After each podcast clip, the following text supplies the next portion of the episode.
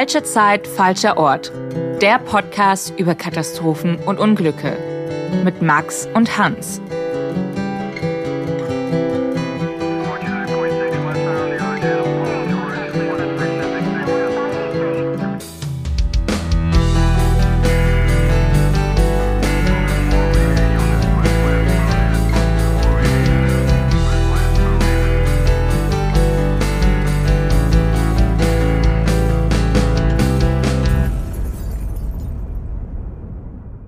Herzlich willkommen zu einer neuen Folge Falsche Zeit, falscher Ort. Das ist der Podcast über Katastrophen und Unglücke. Ich bin Max. Und ich bin Hans. Wir sind der Podcast über die Katastrophen und Unglücke, die uns als Nerds beschäftigen, die wir spannend finden. Das heißt, es sind Zugunglücke, es sind Flugzeugabstürze oder mal Schiffsuntergänge. All das gibt's bei uns in unserem Podcast. Wir waren mal bei Podimo und sind jetzt auf allen möglichen Playern eures Vertrauens und wir freuen uns total, wenn ihr eine Bewertung vielleicht für uns abgibt, wenn ihr, wenn ihr das gut findet und schreibt. Wir sind auch bei Instagram, katastrophen.podcast und da könnt ihr uns immer schreiben, falls ihr auch mal Ideen habt für eine Folge oder vielleicht euch einen Fall, eine Katastrophe wünscht, die wir uns genau anschauen sollen, dann ähm, freuen wir uns immer über eure Nachrichten. Und wir, wir haben ja. Wirklich, wenn ich dich unterbrechen darf, Max, wir freuen uns immer wirklich sehr. Wir kriegen so viele schöne Nachrichten immer mit Feedback, aber auch Leute, die uns einfach irgendwie eine Geschichte zu erzählen haben und wir lesen wirklich jede einzelne Nachricht und schauen auch, dass wir zu jeder einzelnen eine Antwort losschicken. Ist auf jeden Fall echt was, ähm, was ich vorher gar nicht so erwartet habe, bevor wir diesen Podcast gestartet haben und etwas, was ich finde, was das wirklich sehr schön macht. Das stimmt, ja. Es ist schon irgendwie so eine Gefühl, so eine kleine Community. Es gibt Auf vor allem, das hat, das hat, mich ähm, erstaunt positiv, dass es doch mehr Leute gibt, die sich auch für Katastrophen und Unglücke interessieren und äh, nicht nur wir. ist auch alleine, ganz schön. Ja, ja genau. Und ja, Stichwort Community. Wir haben letztens ähm, eine Umfrage gestartet und haben euch gefragt, ob ihr mal Bock habt auf so eine Spezialfolge oder vielleicht sogar so ein Mehrteiler zu Boeing. Es gab ja verschiedene Abstürze, die im Zusammenhang stehen mit der Firma, mit dem Flugzeugbauer Boeing. Und Hans, ich würde sagen, das Ergebnis war ziemlich eindeutig. Absolut eindeutig. 97 Prozent von euch wollten, dass wir uns äh, das Thema einmal vornehmen. Und dementsprechend haben wir uns gedacht, äh, machen wir das doch mal. Und heute ist dann auch der Beginn unseres Dreiteilers. Es werden drei Folgen über Boeing.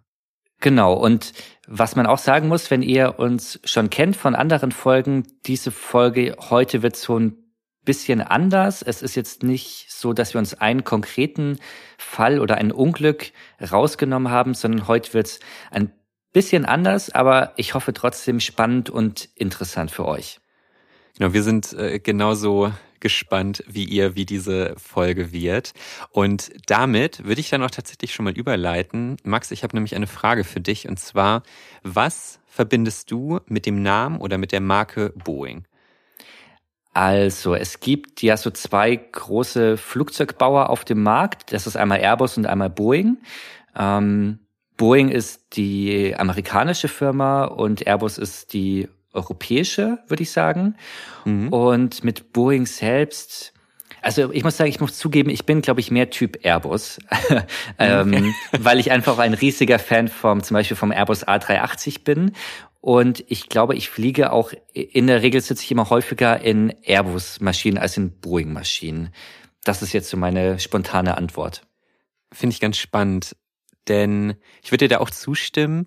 Ich habe mir die Frage quasi selbst gestellt und drüber nachgedacht und wieder ein kleines Anekdötchen parat. Und zwar, ich war mal vor langer Zeit, habe ich mal im Ausland ein Semester verbracht in den USA, in Seattle, wo Boeing beheimatet ist, ja. beziehungsweise auch sich vor langer Zeit gegründet hat.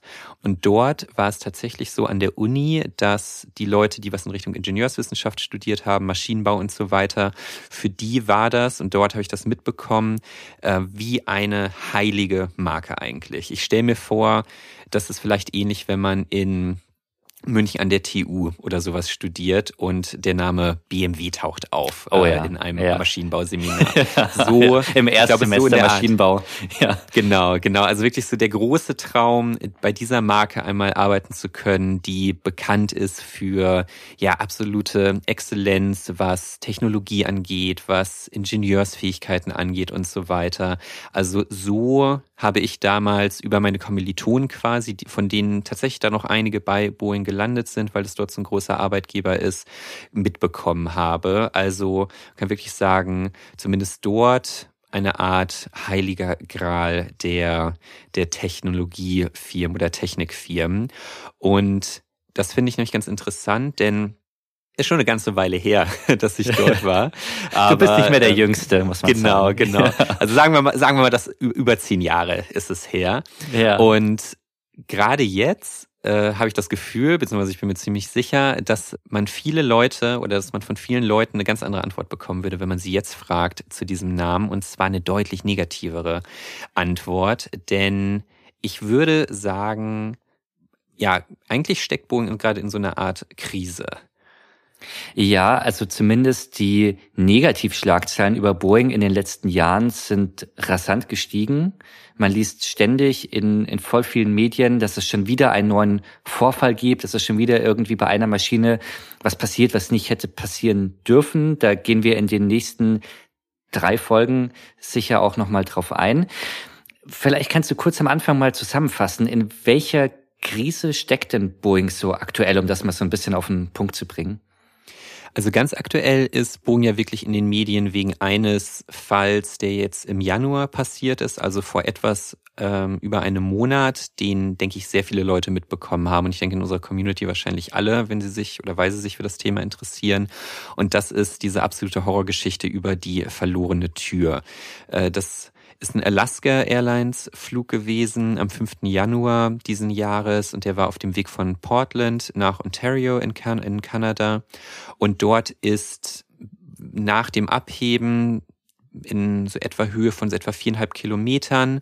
Das Flugzeug hatte dort schon eine Geschwindigkeit von 500 Kilometern pro Stunde und auf einmal wird die Tür, beziehungsweise eigentlich war es ein, ein Notausstiegsverschluss, also ein ungenutzter Notausgang, wird auf einmal herausgerissen, reißt ein Loch in dieses Flugzeug und ja, was natürlich eine große Katastrophe ist. Zum Glück gab es keine, bis auf ein paar Leichtverletzte, ist nichts weiter passiert sozusagen. Aber das ist natürlich eine absolute Horrorvorstellung, im Flieger zu sitzen und irgendwo im Flieger, muss noch nicht mal bei dir in der Nähe sein, würde ich sagen, ja. reißt es auf einmal ein, ein Loch in die Hülle des Flugzeugs. Ja, wir haben uns in einer anderen Folge auch kurz darüber ja schon unterhalten. Ich finde, das ist eine absolut, absolute Horrorvorstellung. Ich habe da schon ab und zu dran gedacht, aber jetzt nicht aus ernsthafter Besorgnis, sondern mehr so, naja, weißt du, wenn dir langweilig ist, dann malst du dir so ein paar Sachen aus und dann dachte ich, was passiert eigentlich, wenn jetzt hier so ein Fenster rausfliegt? Und in dem Fall war es ja wirklich so eine, so eine ganze Tür. Und das große Glück war ja, dass die Sitze, die direkt an dieser Tür waren, gar nicht belegt waren. Insofern ist vor allem dadurch, glaube ich, wirklich Schlimmeres verhindert worden. Und ja, also es war auf jeden Fall die Geschichte, die zuletzt groß in den Medien war. Und was ja auch interessant ist, es geht dabei immer um genau einen besonderen Flugzeugtyp. Genau, es geht immer um die Boeing 737 MAX und ihre Varianten. Das wäre jetzt eine 737 MAX 9, aber im Grunde genommen geht es immer um diesen Grundtyp dieser 737 MAX. Das war auch in diesem Fall wieder eine brandneue Maschine eigentlich, die Alaska Airlines dort bekommen hatte. Also nichts, wo man davon ausgehen könnte, dass es Ermüdungserscheinungen oder sowas gewesen sind. Und Alaska Airlines hat auch tatsächlich nach diesem Vorfall erstmal aufgehört, diesen Flugzeugtyp zu nutzen. Die haben tatsächlich eine relativ große Flotte, 64 Flugzeuge von diesem Typ und haben sie selbst freiwillig ähm, ja ein Flugverbot sozusagen für diesen Typ äh, sich selbst erteilt. Und was natürlich erstmal krass ist. Ne? Also Boeing, einer von diesen zwei großen Flugzeugherstellern, hat schon wieder ein Problem hier.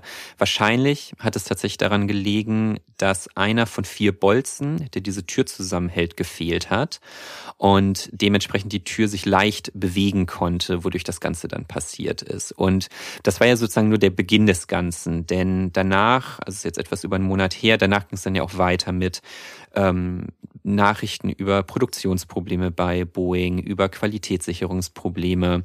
Ich hatte ein Interview gesehen äh, mit einem ehemaligen hochrangigen Boeing-Manager, der in einem Interview mit der LA Times darüber spricht, dass er selbst niemals mit der 737 MAX fliegen wollen würde, weil er auch gesehen hat, unter welchem Druck die Angestellten dort stehen, diese Flugzeuge zu bauen. Und das ist natürlich auch immer dann das Hartes, wenn da so ein ehemaliger, vor allem wenn so ein hochrangiger Angestellter ist, wirklich sagt, so, ich würde die Produkte nicht mehr benutzen. Und um dem noch einen draufzusetzen, hat dann sogar noch der Chef der FAA, also amerikanische Luftaufsicht, sagte dann auch noch vor dem US-Kongress aus, dass äh, die Inspektion dieser Flugzeuge wirklich gezeigt haben, dass es massive Probleme bei der Qualitätssicherung gibt, die einfach inakzeptabel sind und die weiter untersucht werden müssen bei Boeing. Boeing beteuert natürlich, werden alles tun, um das Vertrauen wiederherzustellen und so weiter. Aber man merkt, da liegt einiges im Argen. Was ich so interessant finde, sind so zwei Dinge. Zum einen ist Boeing ja ein Traditionsunternehmen mit einer wahnsinnig langen Geschichte. Also Boeing ist jetzt ja kein neuer Player auf dem Markt von Flugzeugbauern und hat sich ja auch einen Namen und eine Marke erarbeitet. Und das andere ist, dass Fliegen ja ein total sensibler Bereich ist, weil es gibt mhm. wahnsinnig mhm. viele Menschen, die Flugangst haben oder sich vielleicht auch nur ein bisschen unwohl fühlen, in ein Flugzeug zu steigen. Und man hat ja so gar keine Kontrolle und ja, ist so in der Luft und wenn was passiert, dann dauert es erstmal, bis man wieder unten ist. Das ist das anderes mit irgendwie, ja, also man kann jetzt ja nicht einfach so bremsen oder so. Also ein sehr sensibler Bereich, wo viele Leute ja wirklich sich Gedanken auch machen, auch immer noch. Und da kommt so beides zusammen und ich finde es, also dieses angesprochene Vertrauen, das das so verloren gegangen ist, was du eben angesprochen hast. Ich glaube einfach, dass es wahnsinnig lange dauert, das überhaupt wieder herzustellen. Ja, absolut auf jeden Fall. Gerade, also in der ganzen Branche einfach Vertrauen ist eine absolut, eigentlich eine harte Währung in dieser Branche, weil natürlich, wenn dieses Vertrauen einmal verloren ist, sich niemand mehr so richtig in ein Boeing-Flugzeug setzen möchte. Und was bei dieser ganzen Geschichte ja im Grunde genommen wirklich dahinter steckt, ist ja eigentlich ein genereller Vertrauensverlust bei Boeing gerade. Sonst würden diese Stories wahrscheinlich nicht die Aufmerksamkeit bekommen, die sie aktuell kriegen. Und da wissen wir ja, das Ganze ist hat schon vor ein paar Jahren angefangen, im Grunde genommen mit Lion Air Flug 610, eine 737 MAX, die 2018 in Indonesien abstürzte und dann nochmal Ethiopian Airlines 302, ein Flug gleicher Typ, der im März 2019 in Äthiopien abgestürzt ist. Genau, und mit diesen beiden Fällen, wirklich tragische Fälle, werden wir uns in den nächsten beiden Folgen dieser Reihe ganz genau beschäftigen und uns die anschauen, was da zum Absturz jeweils geführt hat.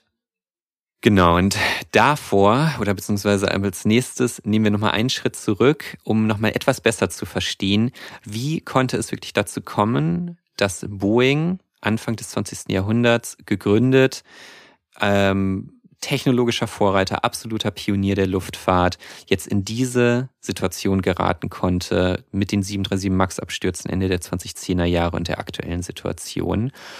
Und ja, das wollen wir, wollen wir uns jetzt einfach mal vornehmen, denn wir hatten ja am Anfang schon darüber gesprochen. Eigentlich verbindet man auch oder viele Menschen verbinden eigentlich auch viel Positives mit dem Namen Boeing, denn gibt es auch einen guten Grund für. Wie gesagt, Boeing hat absolute Pionierarbeit in der Luftfahrt äh, geleistet. Max, was meinst du, wann Boeing das erste Flugzeug gebaut hat? Ähm, nachdem du eben gesagt hast, Boeing gibt es seit äh, Anfang der 20er Jahre. Äh, 20. Jahrhunderts hast du, glaube ich, gesagt. Genau. Naja, auf jeden Fall. Ich, ich höre natürlich äh, genau zu, wenn du ähm, hier erzählst. Deshalb würde ich jetzt etwas kombinieren und ähm, würde sagen, es muss so, ja, 1900, weiß ich nicht, 20, 1915, irgendwie so um den Dreh, würde ich schätzen ziemlich, ziemlich nah dran. Das erste Boeing-Flugzeug ja, wurde tatsächlich in den äh, 1910er Jahren gebaut, flog zum ersten Mal im Sommer 1916. Und das war ein Flugzeug, das wurde gebaut ähm, oder die Leitung hatten dort im Grunde nur zwei Leute. Das waren George Conrad Westerfeld, das war ein Militäringenieur und William E. Boeing, äh, einem Zimmermann, der dann auch später der Firma seinen Namen geben wird. Und die das beiden wusste hatten, ich, das, das wusste ich gar nicht, dass der Name Boeing von einem äh, normalen Menschen kommt. Also ich dachte, das wäre irgendwie eine Ja. Abkürzung oder irgendwie ein Kunstbegriff.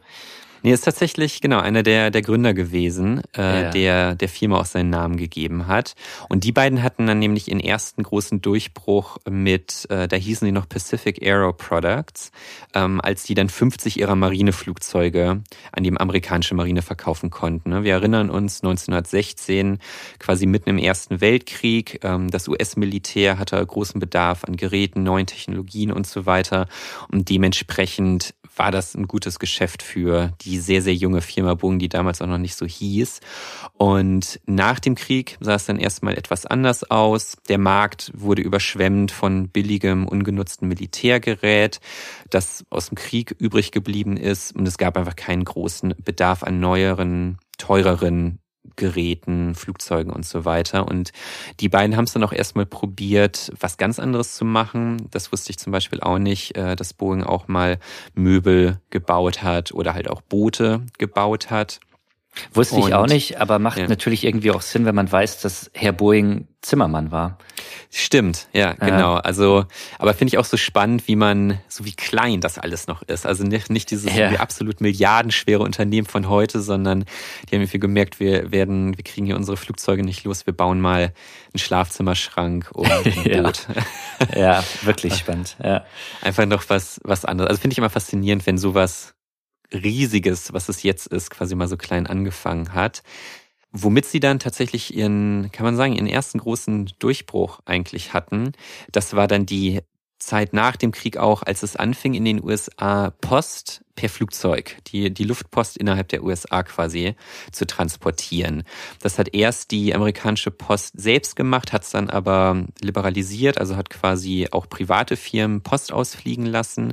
Und das war dann natürlich der Moment für Boeing. Da konnten sie ihr Modell 40 bauen, wie so eine kleine einmotorige Maschine. Und äh, dann ging es los ab 1927 mit dieser Privatisierung oder Liberalisierung eben. Und dort konnte Boeing dann eine erweiterte Version, das Modell 40a, verkaufen an diese Firmen, die die Post durchs Land geflogen haben. Und das war dann wirklich die erste oder das erste kommerziell erfolgreiche Flugzeug von Boeing. Und dann, was kam dann? Der Zweite Weltkrieg, der natürlich äh, trotz allem Schrecklichen der Luftfahrtbranche ja einen enormen Schub einfach gegeben hat, weil so viele Ressourcen in die Entwicklung gesteckt wurden, in den Bau von diesen Maschinen. Und das war dann natürlich dementsprechend für Boeing eine wenn man das so sagen will, eine sehr gute Zeit. Und Boeing hat zum Beispiel, ähm, sagt vielleicht einigen, was diese B-17, diese Flying Fortress, die fliegende Festung gebaut, äh, die dann so einer der Hauptbomber der, des US-Militärs war. Wie ging es denn für Boeing nach dem Krieg weiter?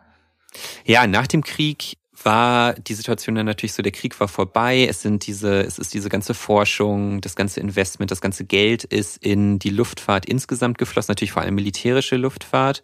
Aber jetzt war eben der Moment da, wo dann die kommerzielle Luftfahrt übernehmen konnte, sozusagen. Alles, was dort gelernt wurde, konnte jetzt umgesetzt werden. Und ein großer Punkt oder ein großer technologischer Sprung war zum Beispiel die Entwicklung des Düsenantriebs. Die, das wurde natürlich während des Kriegs nur militärisch eingesetzt, ähm, in auch kleineren Jets und so weiter. Aber jetzt war diese Technologie bereit für die zivile Luftfahrt. Und Boeing hat zwar nicht das erste Passagierflugzeug mit Düsenantrieb gebaut, sondern das zweite Modell. Aber dieses Boeing-Modell kann man eigentlich sagen, das war das erste ähm, Jet-Passagierflugzeug, das dann auch tatsächlich kommerziell erfolgreich war. Okay, das heißt, wir sind jetzt ja nach dem Krieg und Boeing startet jetzt so, ich sag mal, den, die zivile Luftfahrt, den, den Betrieb mit, mit Gästen an Bord. Ja, genau. Also, die haben erste kommerzielle Düsen, Düsenjet oder quasi Düsenpassagierflugzeug gebaut. Es ist übrigens ein ganz interessanter Punkt, ähm, dass dieser erste Flieger, der gebaut wurde mit Düsenantrieb, das war die britische Comet-Maschine. Und das ist ein total spannendes Thema. Ähm, auch hier wieder Frage an die Community. Wir haben nämlich so ein bisschen das Gefühl, dass unsere Community eher so neuere Fälle auch mag. Aber ich finde auch gerade diese Zeit, wo es so richtig losging, die goldene Zeit der zivilen Luftfahrt, ähm, 50er, 60er Jahre und so weiter, mega spannend. Und gerade diese erste Düsenmaschine ist was ganz Spannendes, weil das halt natürlich eine absolute Revolution war. Der erste Passagierflieger mit Düsenantrieb.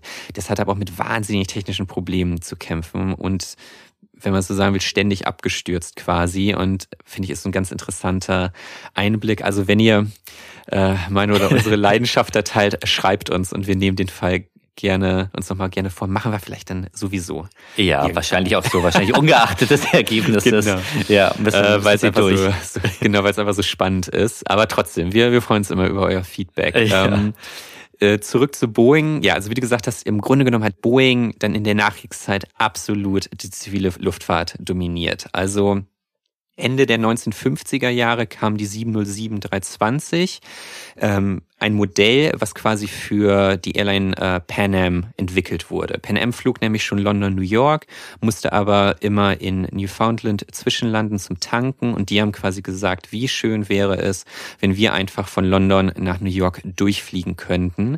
Und Boeing hat sich diesem Problem angenommen und hat ein Passagierflugzeug entwickelt, was solche Langstrecken bewältigen kann, ohne zwischendurch betankt äh, werden muss und hat damit im Grunde genommen die moderne Luftfahrt auch eingeläutet, wie wir sie kennen. Also das ist jetzt, wie leicht es für uns ist, so war, also im Grunde genommen können wir ja heute noch in Flieger steigen und sind morgen am anderen Ende der Welt das ist ja, finde ich auch spannend, sich mal so klar zu machen, wie absolut neu diese Entwicklung eigentlich ist. Also wenn wir jetzt nur mal so 70 Jahre zurückgehen, dann war das schon eine andere Geschichte.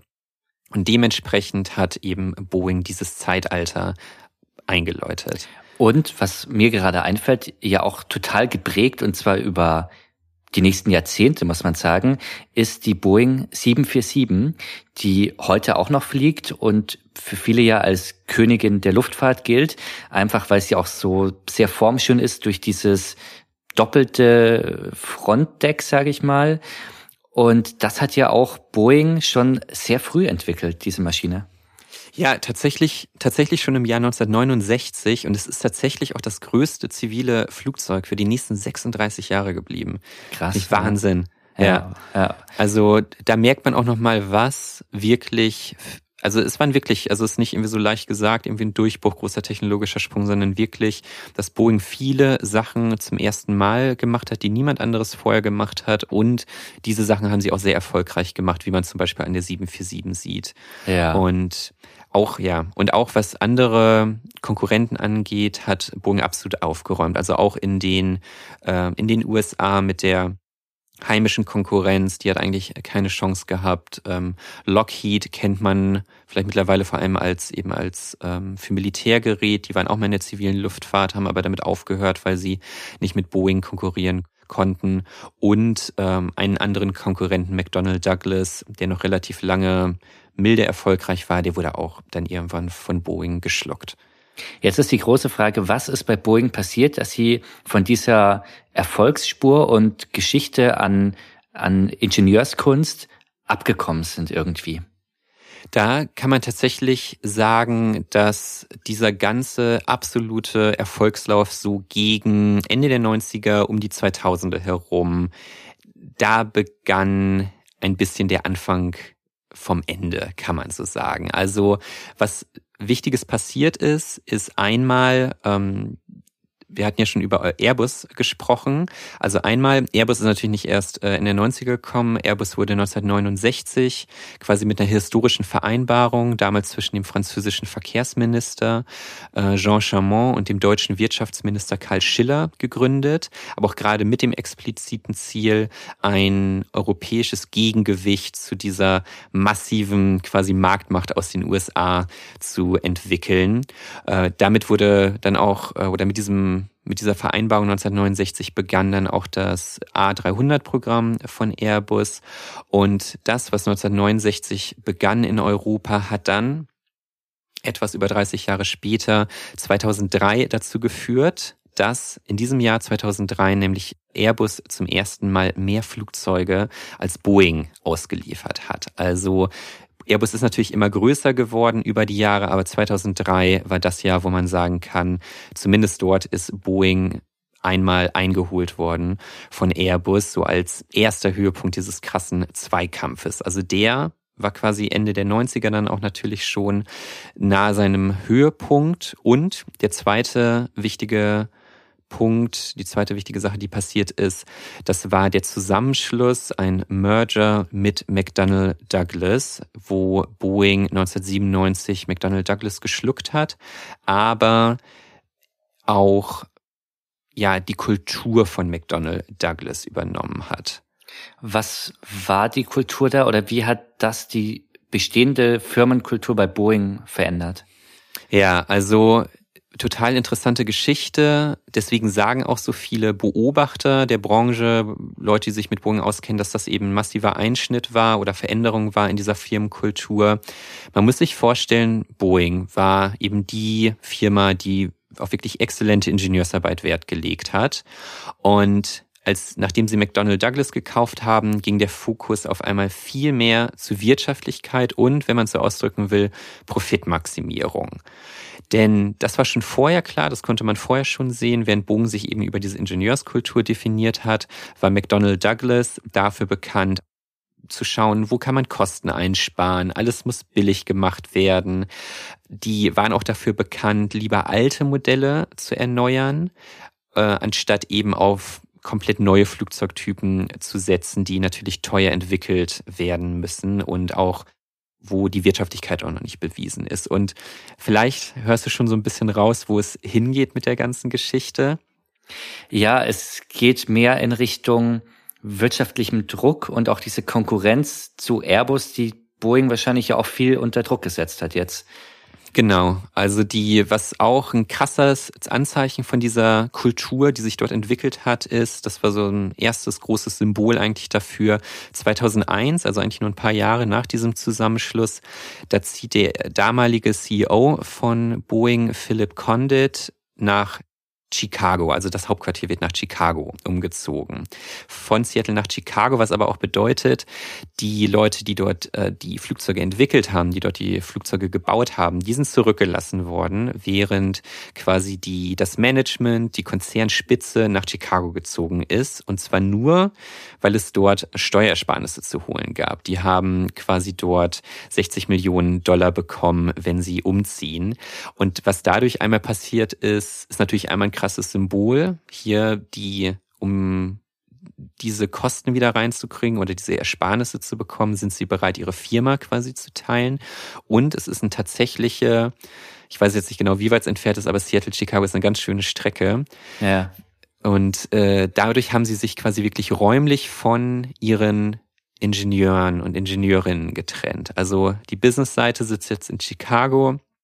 Die, die tatsächlich an den Flugzeugen arbeiten, die sitzen weiterhin in Seattle und Umgebung. Und das ist natürlich ein krasses Symbol für, hier haben jetzt die, die MBAs, äh, die Master of Business Administration haben quasi übernommen und ersetzen sozusagen also MBAs statt Maschinenbau sozusagen. Ja, schöne Schlagzeile, aber ich glaube, ja, da ist auf jeden Fall was dran, weil äh, gefühlt sind es ja immer die Leute, die jeden Dollar dann genau anschauen, muss man das zahlen, muss man wirklich so viel jetzt ausgeben, geht das nicht auch billiger? Das merkst du ja in anderen Branchen irgendwie auch oder hast es in den letzten Jahren irgendwie oft bemerkt bei größeren Unternehmen. Ja, und scheinbar ist Boeing auch diesen Weg ja gegangen. Genau, ganz eindeutig. Und dieser damalige CEO Philip Condit, der musste dann auch kurz danach gehen. Nicht deswegen, sondern weil er einer, einer Luftwaffenoffizierin äh, der US-Luftwaffe einen Job angeboten hat, während diese dort für Beschaffung zuständig war. Also quasi äh, dafür zuständig gewesen wäre, Teile von Boeing einzukaufen. Das geht natürlich ja. nicht. Er musste deswegen gehen. Ja. Und er, wär, er wurde ersetzt mit Harry Stone Cipher. Und das ist ein interessanter Charakter, weil das war der vorherige Präsident von McDonnell Douglas, also der Firma, die Boeing gekauft hatte. Der wurde extra aus dem Ruhestand geholt, um jetzt Boeing CEO zu werden. Und es gibt ein Zitat von ihm, was diese Kulturwende absolut beschreibt. Und zwar sagt er, wenn die Leute sagen, ich hätte die Kultur von Boeing verändert, dann war das die Absicht, dass Boeing wie ein Unternehmen und nicht wie ein großes Ingenieurbüro geführt wird. Okay, das bringt es ja nochmal auf den Punkt eben, dass es jetzt ja wirklich um Zahlen geht, um Gewinne, um Profite und ja, also eine komplette Abkehr von dem, was Boeing ja über Jahrzehnte ausgemacht hat. Genau, was es groß gemacht hat, was es kultiviert äh. hat und in dieser ganzen Situation, also ich denke natürlich auch im Wechselspiel damit kommt natürlich dieser krasse wirtschaftliche Druck durch Airbus, die eben, es muss auch ein krasser Moment für Boeing gewesen sein, als sie 2003 gemerkt haben, Airbus liefert zum ersten Mal mehr Flugzeuge aus als Boeing selbst. Und was eben sich da geändert hat, und das hat sich natürlich auch schon abgezeichnet in den 90er, ist eben, dass Airbus auch zu diesem großen ernstzunehmenden Konkurrenten geworden ist. Und wenn man sich das alles anschaut, kann man in dem Kontext quasi echt sagen, es gibt ein Boeing vor 1997, vor dem Zusammenschluss mit McDonnell Douglas, und es gibt ein Boeing nach 1997. Also alle Probleme, die wir gerade bei Boeing sehen, haben eigentlich vor fast 30 Jahren angefangen. Und die Probleme, die jetzt so gehäuft auftreten, vor allem bei der 737 MAX, das ist ja eigentlich nur so die Spitze des Eisbergs, kann man sagen. Denn es gab ja auch schon vorher die ersten Anzeichen, dass Boeing nicht mehr die Qualität liefert, für die es über Jahrzehnte bekannt war. Genau, der erste Fall, wo das schon deutlich wird, das war 2013. Da hatte ich tatsächlich gar nicht mehr so eine Erinnerung dran, aber da gab es eine kleine Krise, nämlich das Startverbot für den Boeing 787 Dreamliner. Das war eine brandneue Entwicklung und auch wieder ziemlich revolutionär eigentlich, denn es war das erste Flugzeugmodell, das einen Rumpf zum Großteil aus sogenannten Kohlenstofffaserverstärktem Kunststoff besteht. Also ein Stoff, der deutlich leichter ist als das, was man vorher verbaut hat. Und dieser 787 Dreamliner besteht zu etwa 50 Prozent, also nach Gewicht aus diesem, aus diesem neuen Kunststoff, was natürlich auch spannend ist. Und dieser 787 Dreamliner, der hatte eine schwierige Entwicklungsgeschichte, ähm, hat die Entwicklung hat 2003 begonnen und es war das explizite Ziel, nämlich sich Marktanteile von Airbus zurückzuholen. Und des, dementsprechend wurden dort auch ziemlich happige oder ambitionierte Ziele gesetzt, eben wie schnell dieses Flugzeug entwickelt werden soll, wie teuer es sein darf und so weiter und so fort. Und letztendlich das Flugzeug ist dann 2011, hat es angefangen zu fliegen, drei Jahre verspätet. Und keine zwei Jahre später, 2013, begannen dann schon die Probleme, und zwar brennende Batterien beziehungsweise Akkus. Es gab zum Glück keine Opfer während dieser oder wegen dieser brennenden Akkus, denn es sind zum Beispiel auch Flieger gewesen, die am Boden standen, wo auf einmal der Akku oder die Batterien an Bord angefangen haben zu rauchen oder zu brennen. Einige Fälle waren zum Beispiel, damit fing es an, äh, es war eine leere 787 von Japan Airlines, die war gerade in Boston und auf einmal fängt der Akku an zu brennen. Zwei Tage später passiert einer American Airlines Maschine etwas ähnliches. Nochmal eine Woche später muss äh, All Nippon Airlines notlanden wegen Rauchbildung durch die brennende Batterie. Ein Ethiopian Airlines Flieger fängt Feuer in London Heathrow. Also du merkst, da ist auf einmal in kürzester Zeit haben da überall die ähm, Akkus angefangen zu brennen und es wurde niemand verletzt, aber, und das ist natürlich ein harter Schlag für Boeing, die FAA hat ein Flugverbot ausgegeben für den Typen und alle 787 mussten erstmal am Boden bleiben. Das war das erste Mal, dass eine komplette Flugzeugflotte am Boden bleiben musste seit 1979. Und da habe ich wieder eine Frage für dich. Ja, bitte. Rate mal, welcher Flugzeugtyp denn wohl 1979 ein komplettes Startverbot bekommen hatte. Boah, das, das weiß ich nicht. Keine Ahnung. Das ist auch eine sehr spezielle Frage, ja, aber ja, deswegen löse ich, löse ich einmal auf. Ja. deswegen löse ich mal auf. Es ist die McDonnell Douglas DC-10 und zwar also ein Flugzeugtyp des Herstellers, den Boeing 1997 geschluckt hatte, der diesen Kulturwandel mit zu Boden Ach, gebracht hat. Spannend, ja ne? Fast schon, ja, voll so wie so ein frühzeitiges schlechtes Omen irgendwie, weil so ein Flugverbot ist ja das Schlimmste, was so einer Airline passieren kann, genau. aus wirtschaftlichen Gründen, ja. Und ja, Stichwort ähm, Flugverbot, da kommen wir in den nächsten Folgen auch drauf zu sprechen, nämlich wenn wir uns besonders mit dem neuesten Boeing-Flieger beschäftigen, der Boeing 737 MAX. Ja, das ist auch, um das mal so fortzuführen, die 737 MAX ist eigentlich ein absolutes Symbol dafür, was dort eben bei Boeing alles schief läuft. Also hier auch wieder, die 737 MAX ist eigentlich nur entwickelt worden, um gegen Airbus zu konkurrieren. Denn Airbus war wahnsinnig erfolgreich mit der A320 Neo. Das ist eine verbesserte Version der A320, die deutlich effizienter ist. Und solche effizienten Modelle sind wahnsinnig begehrt unter den Airlines, ähm, weil sie einfach viel weniger Kerosin verbrauchen und dementsprechend auch deutlich günstiger im Betrieb sind.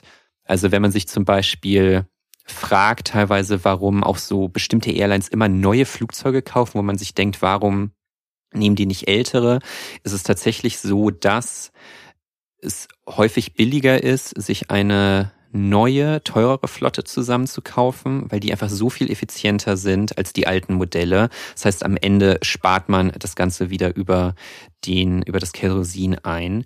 Und ja, Airbus war einfach sehr erfolgreich mit diesem neuen Modell und Boeing war unter Druck nachzuziehen, denn viele Airlines haben sich für die A320 entschieden äh, darunter zum Beispiel auch American Airlines, was natürlich peinlich ist für ja, Boeing. Voll. Das ist ja die eine der großen amerikanischen Airlines, also neben United und Delta. Genau. Und dann kaufen sie bei der ja, ähm, Erzkonkurrenz in Europa ein. Genau, und da musste dann natürlich nachgezogen werden und um diese Entwicklung der 737 MAX so schnell wie möglich durchzubringen, haben die eben geschaut, wie müssen Sie das bauen oder was müssen Sie tun, eher so gesagt, dass dieser Flugzeugtyp nicht neu zertifiziert werden muss und dass die Piloten nicht neu geschult werden müssen. Das ist nämlich ein sehr wichtiger Punkt, denn wenn du ein Flugzeug oder ein neues Flugzeugmodell baust, du verkaufst es an eine Airline und die müssen ihre Piloten neu schulen, das dauert lange, es ist teuer. Das heißt, wenn du einfach sagen kannst, hier, wir haben hier ein neues Modell, das ist viel effizienter, verbraucht viel weniger Kerosin, ist damit günstiger und das allerbeste, ihr müsst eure Piloten und Pilotinnen nicht umschulen dafür. Ist natürlich viel leichter, dieses Modell an Airlines zu verkaufen, als wenn es nicht so ist. Und dementsprechend wurde eben bei der 737 MAX von Boeing darauf geachtet, dass es eben ja, es wurde von ihnen betont zu sagen, es hat sich hier im Grunde genommen nichts geändert. Ihr könnt damit einfach so weiterfliegen. Die Maschine ist einfach nur deutlich effizienter. Aber, und da kommen wir jetzt quasi dann zu dem wichtigsten Aspekt, die 737 Max hatte ein neues System, das sogenannte MCAS. Da wirst du uns beim nächsten Mal noch sehr viel mehr zu erzählen. Ich sage erstmal nur dazu, es ist ein System, das dafür gebraucht wurde, die Maschine zu stabilisieren. Es gab nämlich einige bauliche Veränderungen, vor allem was die Triebwerke angeht. Und um die Maschine trotzdem zu stabilisieren, wurde diese MCAS-Lösung eingesetzt. Und dieses System wird eine zentrale Rolle spielen bei den Abstürzen von Lion Air und Ethiopian Airlines. Aber damit beschäftigen wir uns in den nächsten Folgen. Genau. In der nächsten Woche sprechen wir über genau diese beiden Abstürze und im Detail auch über dieses neue System, das du angesprochen hast. Und ja, in diesem Sinne hoffen wir, dass diese besondere Folge euch gefallen hat, ihr spannend und interessant fandet. Und dann hören wir uns nächste Woche mit dem zweiten Teil unseres Boeing-Mehrteilers hier wieder. Wir freuen uns drauf. Bis dahin, tschüss. Bis dahin, tschüss. Falsche Zeit, falscher Ort wird präsentiert von Max und Hans. Producerin Judith Trost. Sounddesign Simon Büchsenschütz. Schnitt Hermann Nuyen.